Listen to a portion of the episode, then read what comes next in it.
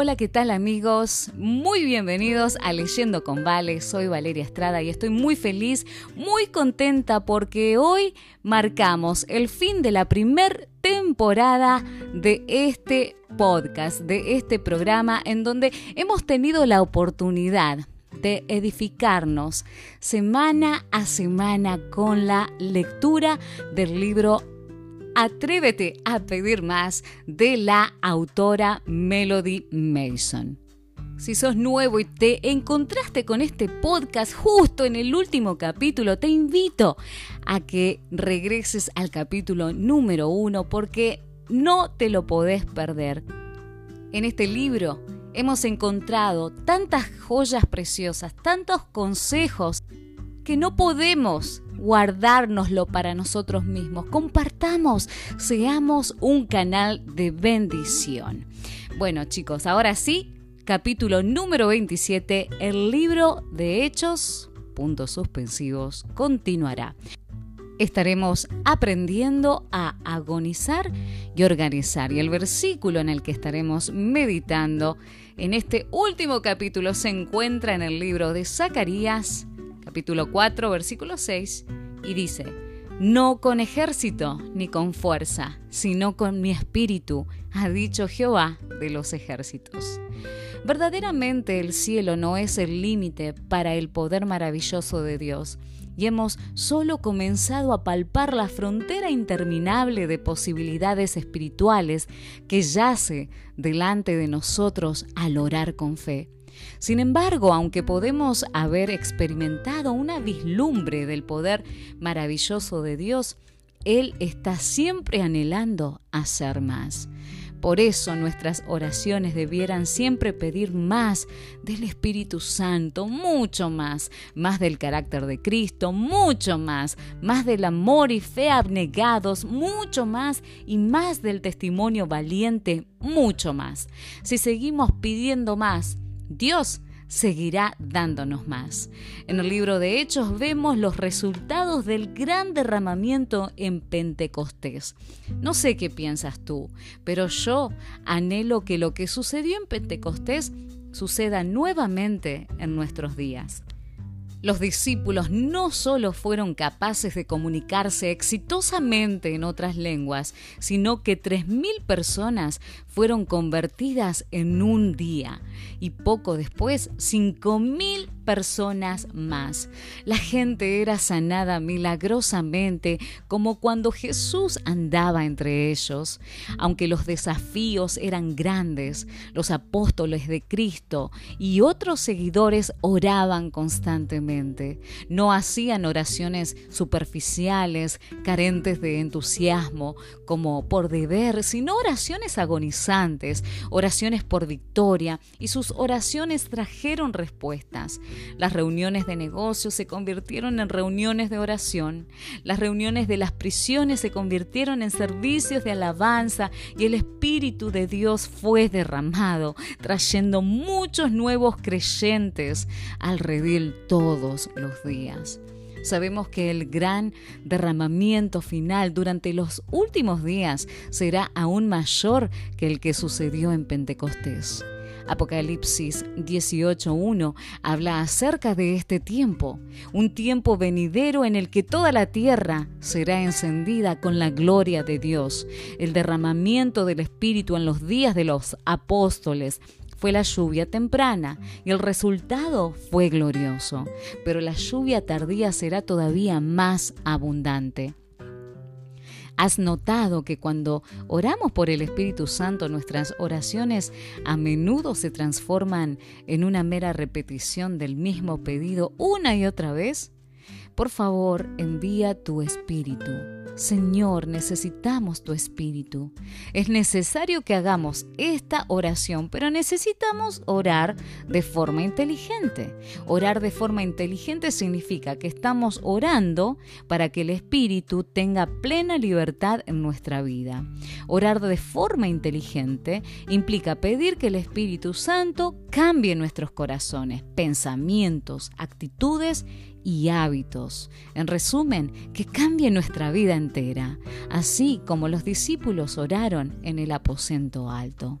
Cuando nuestro corazón y mente humanos pecaminosos, egoístas y orgullosos sean transformados por completo en vidas que pueden manifestar el poder del amor de Dios en su plenitud, podremos decir que hemos presenciado la mayor evidencia de que el Espíritu Santo está llenándonos.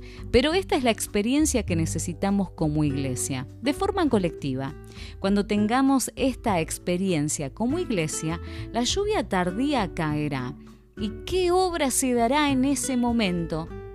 Refiriéndose a este derramamiento venidero, Elena de White escribe, en visiones de la noche pasó delante de mí un gran movimiento de reforma en el seno del pueblo de Dios. Muchos alababan a Dios, los enfermos eran sanados y se efectuaban otros milagros advertíase un espíritu de adoración como lo hubo antes del gran día del Pentecostés.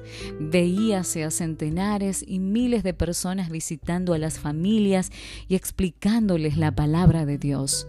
Los corazones eran convencidos por el poder del Espíritu Santo y se manifestaba un espíritu de sincera conversión. En todas partes las puertas se abrían de par en par para la proclamación de la verdad. El mundo parecía iluminado por la influencia divina. Los verdaderos y sinceros hijos de Dios recibían grandes bendiciones. Oí las alabanzas y las acciones de gracia. Parecía una reforma análoga a la reforma del año 1844. Quiero ser parte de este reavivamiento y reforma final. ¿Y tú? Esto es posible. Necesitamos el fuego. A mediados de la década de 1880 hubo una comitiva de exploradores en África Central que se había propuesto hacer mapas de su territorio. Cada día exploraban y luego volvían al campamento, juntaban ramas, hacían su fuego, cocinaban su comida e iban a dormir. Después de seguir esta rutina por varios días, al volver de su exploración, una tarde descubrieron pequeños montones de madera acomodados como tipis en miniatura por todo el campamento. Perplejos se preguntaron unos a otros, ¿de dónde vinieron todos estos montocitos de madera? Al encontrar aún más montones de madera otra tarde, miraron hacia los árboles y vieron monos que parloteaban animadamente. Entonces se dieron cuenta de lo que había estado sucediendo. Cada día los monos los habían observado hacer fuego e intrigados por este proceso, habían decidido hacer lo mismo. Habían hecho un gran trabajo, pero tenían un problema importante. Aunque podían juntar todas las ramitas en perfecto orden, así como los hombres eh, lo habían hecho, sin importar cuán duro trabajaran y sin importar cuán grande fuera su pilita de ramas, no podían comenzar un fuego. Podemos reírnos, pero ¿cuán a menudo hemos sido exactamente como aquellos monos muy capaces de construir formas y modelos, pero seriamente carentes del fuego del Espíritu Santo? Carl Bates, quien fuera presidente de la Convención Bautista del Sur, hizo una solemne declaración que nos debería hacer escudriñar nuestro corazón y orar como nunca antes. Escribió, si Dios quitase el Espíritu Santo de nuestro medio hoy, un 99% de lo que hacemos en nuestras iglesias continuaría y no notaríamos la diferencia. No obstante, si Dios hubiese quitado el Espíritu Santo de en medio de la primera comunidad cristiana, un 99% de lo que ellos hacían habría terminado inmediatamente. En Ezequiel 37 encontramos un valle de huesos secos, muy secos, que representan la casa de Israel. Mientras que el profeta Ezequiel en visión observaba este valle de huesos secos, toda esperanza de vida parecía perdida para siempre. Sin embargo, Dios instruyó a Ezequiel para que profetizara, para que hablara su palabra a los huesos secos. Al obedecer, el Espíritu de Dios entró en los huesos secos no solo se unieron con la carne y los músculos, sino que cuando el aliento de Dios entró en ellos, se levantaron como un gran ejército extraordinario. Este es el ejército que Dios necesita hoy, no un ejército hecho de hombres con armas físicas o artillería, sino un ejército lleno del Espíritu Santo con artillería espiritual divina. Rogando por los miembros alejados y dormidos del el ejército de Dios, Elena de White escribe, el fin está cerca, aproximándose a nosotros tan sigilosamente, tan imperceptiblemente, tan silenciosamente como el paso amortiguado del ladrón en la noche para sorprender a los dormidos y desprevenidos. Que el Señor conceda derramar su espíritu sobre los corazones que ahora están relajados, para que no sigan durmiendo como los demás, sino que velen y sean sobrios. Amigos, es evidente que Dios está trabajando en su iglesia hoy. Millones están viniendo a la verdad y aún así hay muchos millones más que no han sido alcanzados por el Evangelio millones atrapados tras puertas cerradas, encerrados en altos rascacielos o encerrados en tierras paganas hostiles al cristianismo. La tarea ante nosotros realmente es imposible para los estándares humanos. Sin embargo, no depende de los estándares humanos completarla, porque será finalizada por el poder del Espíritu Santo. Felizmente, servimos al Dios de las posibilidades ilimitadas, nuestro depósito inagotable. Pero ¿cómo accedemos a este depósito inagotable? Por medio de la oración, mucha oración, oración agonizante, oración persistente, oración llena de fe, oración unánime, oración atrevida, oraciones basadas en la palabra y oraciones basadas en una relación personal con Cristo. El Evangelio todavía posee el mismo poder y ¿por qué no habríamos de presenciar hoy los mismos resultados? ¿Estás dispuesto a agonizar y organizar. Hay muchos organizadores en nuestra iglesia hoy, aquellos que saben cómo hacer que las cosas sucedan y logran que se realicen grandes tareas, pero ¿dónde están los que agonizan? ¿Dónde están aquellos que orarán toda la noche por la salvación de las almas? ¿Dónde están aquellos que lucharán como Jacob hasta que raye el alba? Elena de Guay nos dice, debemos mirar a Cristo, debemos resistir como Él resistió, debemos orar como Él oró, agonizar como Él agonizó, si hemos de vencer como Él venció. Por supuesto que agonizar no viene sin esfuerzo. Se nos dice que hay tres palabras clave a las que debemos prestar atención en nuestra vida si no queremos que Satanás gane la delantera. Estas palabras son velar, orar, trabajar. No resulta sorprendente entonces que estas tres palabras sean las que caracterizaron la vida diaria de Cristo y sus discípulos. Ellos tenían grandes expectativas, por lo tanto, hicieron grandes esfuerzos. Y así debiera ser con nosotros. Si realmente oramos con fe y si realmente deseamos que nuestras oraciones sean respondidas, un esfuerzo sincero acompañará nuestras oraciones. El peligro hoy está en que a medida que experimentamos el éxito en el ministerio, sigamos organizando y dejemos de agonizar. Al aumentar la actividad, si los hombres llegan a tener éxito en ejecutar algún trabajo para Dios, existe el peligro de que confíen en los planes y métodos humanos. Tienden a orar menos y a tener menos fe. Como los discípulos, corremos el peligro de perder de vista nuestra dependencia de Dios y tratar de hacer de nuestra actividad un Salvador. Necesitamos mirar constantemente a Jesús comprendiendo que es su poder el que realiza la obra. Aunque debemos trabajar fervientemente para la salvación de los perdidos, también debemos dedicar tiempo a la meditación, la oración y el estudio de la palabra de Dios. Es únicamente la obra realizada con mucha oración y santificada por el mérito de Cristo la que al fin habrá resultado eficaz para el bien. Como cristianos adventistas creyentes, profesamos ser el pueblo de la Biblia que espera la segunda venida de nuestro Señor. Si esto es cierto, no podemos hacer negocios de forma habitual, no podemos ser ministros de forma habitual, no podemos vivir nuestra vida y hacer nuestra carrera de forma habitual, no podemos orar y estudiar nuestras lecciones de escuela sabática cada semana de forma habitual. No podemos planear estar aquí una generación más como lo hacen las otras personas. No estamos aquí en la tierra simplemente para trabajar, sino para terminar la obra de Dios. Existe una diferencia. Cuando son muchas las personas que están trabajando, a menudo no se preocupan si terminarán el trabajo o no.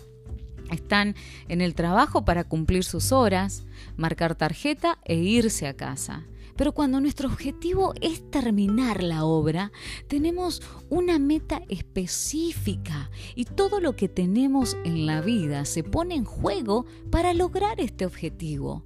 Con o sin un sueldo, estamos aquí para cumplir la tarea. Recuerda que para los discípulos de Cristo y para los pioneros adventistas, llevar el Evangelio al mundo no era un trabajo de 9 a 5. Cada oportunidad que tenían la aprovechaban para compartir valientemente la verdad. Era un estilo de vida una forma de vida y debiera ser nuestra forma de vivir también. Elena de Guay nos desafía. Resplandece sobre nosotros una luz mayor que la que iluminó a nuestros padres. No podemos ser aceptados y bendecidos por Dios prestando el mismo servicio o haciendo las mismas obras que nuestros padres. Para ser aceptados y bendecidos por Dios como lo fueron ellos, debemos imitar su fidelidad y celo mejorar nuestra luz así como ellos mejoraron la suya y obrar como ellos habrían obrado si hubiesen vivido en nuestros días. Debemos andar en la luz que resplandece sobre nosotros. De otra manera esa luz se trocará en tinieblas. Cuando leo este pasaje me hace parar y pensar muchísimo. Puedes imaginarte qué hubiese sucedido si Guillermo Miller o Elena y Jaime White hubiesen tenido lo que tenemos hoy. Puedes imaginarte qué hubiesen hecho Martín Lutero y otros reformistas si tuvieran nuestra tecnología moderna. ¿Y los discípulos? ¿Qué hubiesen hecho o qué hubiesen logrado con celulares, computadoras, internet o con la capacidad de volar? Amigos, tenemos todos estos accesorios y dispositivos que ahorran tiempo en esta era moderna y aún así estamos tan distraídos, perdiendo tiempo y dando vueltas más rápido que nunca. Piensa en esto. Podemos comunicarnos instantáneamente, viajar a otras partes del mundo en cuestión de horas y hablar a millones de personas por medio de la televisión o por satélite y sin embargo la obra no ha sido finalizada. ¿Qué anda mal? Y creo que el problema radica en que como cuerpo de creyentes no hemos rendido verdaderamente nuestro todo en favor del Evangelio. No estamos dispuestos a gastar y ser gastados como los discípulos lo estaban. Y por esto la lluvia tardía no puede caer. Estamos frenando cuando Dios nos está llamando a avanzar hasta el final. Elena de White exclama, el Señor puede hacer más en una hora que lo que podríamos hacer en toda nuestra vida. Y cuando vea que su pueblo está completamente consagrado, déjenme decirles que una gran obra será hecha en un corto periodo y el mensaje de la verdad será llevado a los lugares oscuros de la tierra donde nunca ha sido proclamado. El llamado final el duque de Wellington estaba oyendo a un grupo de hombres cristianos que discutían las posibilidades de éxito en los esfuerzos misioneros a los inconversos. Se dirigieron al duque y le preguntaron si, en su opinión, tales esfuerzos tenían probabilidades de ser exitosos en proporción a los gastos y al costo. El viejo soldado respondió, Caballeros, ¿cuál es vuestra orden de marcha? El éxito no es una cuestión que les toque discutir. Si mal no entiendo, las órdenes que se les dan son estas. Id por todo el mundo, predicad el Evangelio a toda criatura. Caballeros, obedezcan sus órdenes de marcha. Y al trabajar en los últimos días de la historia de la Tierra, la pregunta que debemos hacernos no es ¿tenemos suficientes recursos o tendrán éxito nuestros esfuerzos? Sino que debiera ser ¿estamos dispuestos a ser fieles al llamado de Dios sin importar el resultado, sin importar el sacrificio? Redhead, un misionero de mitad del siglo XX, cuenta la historia de dos jóvenes moravos que oyeron hablar de una isla en las Altillas donde un comerciante de esclavos británico ateo tenía entre 2.000 y 3.000 esclavos. Ningún predicador o clérigo tenía permiso para entrar en la isla porque él no quería que sus esclavos aprendiesen de Cristo. Sin embargo, la idea de que todos estos esclavos podían vivir y morir sin conocer nunca el Evangelio era más de lo que estos jóvenes hombres moravos podían soportar. Así que pensaron en un plan. Decidieron venderse a sí mismos al comerciante de esclavos. Hicieron esto y luego usaron el dinero de la venta para pagar su pasaje a la isla, donde entregarían sus vidas al servicio de este hombre. A medida que el barco que llevaría a estos jóvenes a su destino se alejaba del puerto de Hamburgo en Alemania, muchos de los moravos vinieron a despedirlos. Las familias lloraban porque sabían que nunca los volverían a ver. Algunos se preguntaban por qué estaban yendo y cuestionaban si era realmente sabio.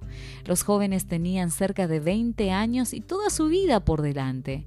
Para ellos, esta no era una misión de servicio de cuatro años.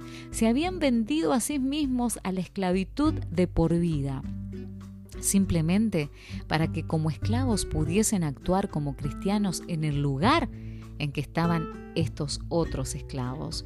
Cuando llegó la hora de zarpar y la brecha entre el puerto y el barco se hizo cada vez más amplia, en ese momento un joven unió su brazo al de un compañero, levantó su mano alto en el aire y su grito llegó hasta el barco las últimas palabras que escucharon de ellos, que el cordero que fue inmolado reciba la recompensa por su sufrimiento. A partir de ese momento, este se convirtió en el llamado de los misioneros morados. Dios está buscando hombres y mujeres fieles hombres y mujeres que levanten la antorcha, que no estén preocupados por los aplausos, por la remuneración, ni por los sacrificios que tendrán que soportar.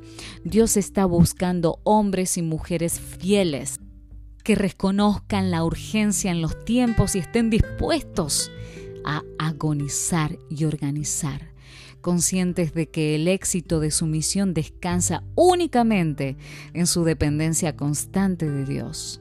Está esperando hombres y mujeres que lleven su antorcha y atraviesen la línea de llegada para que podamos ir a casa. Serás tú ese hombre. Serás tú esa mujer. Responderás a su llamado te unirás a otros miembros adventistas del séptimo día en todo el mundo en busca del derramamiento poderoso del Espíritu Santo.